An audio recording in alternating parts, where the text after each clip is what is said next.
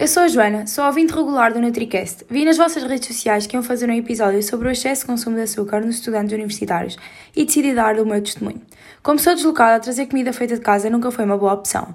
E como não sou muito boa cozinheira, acabei por cometer o erro de consumir demasiada comida rápida. Por exemplo, muitos doces e massas pré-feitas. Já para não falar no álcool e nas bebidas energéticas que podem ser considerados os grandes amigos dos universitários. Dei conta que estava a consumir demasiado açúcar e que este me era prejudicial.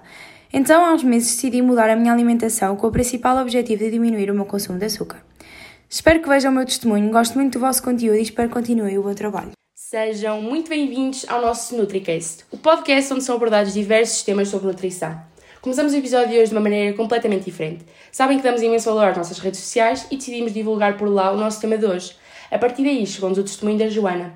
Sigam-nos pelas redes sociais, estejam atentos às nossas publicações e enviem-nos mensagem. Quem sabe poderão ser as próximas Joanas.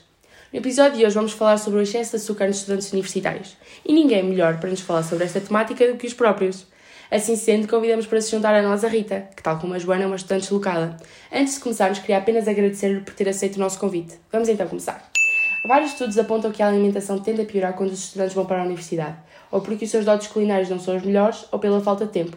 Então a maioria opta pela comida mais rápida, que na maioria das vezes se demonstra ser a pior. Fala-me um pouco sobre os seus hábitos alimentares. Sente que algo mudou depois de ter vindo para a universidade?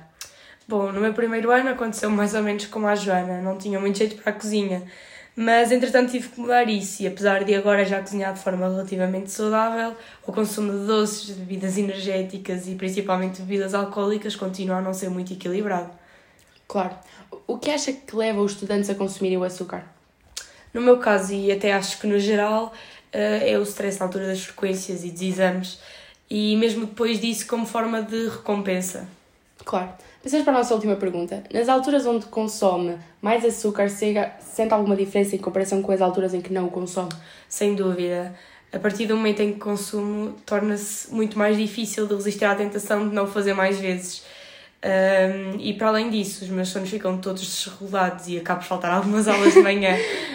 Como tudo o que é bom acaba depressa, chegou ao fim mais um episódio do nosso NutriCast. Não podemos deixar de agradecer à nossa querida ouvinte, a Joana, à nossa convidada especial, a Rita, e à nossa produção, que faz sempre um trabalho excelente.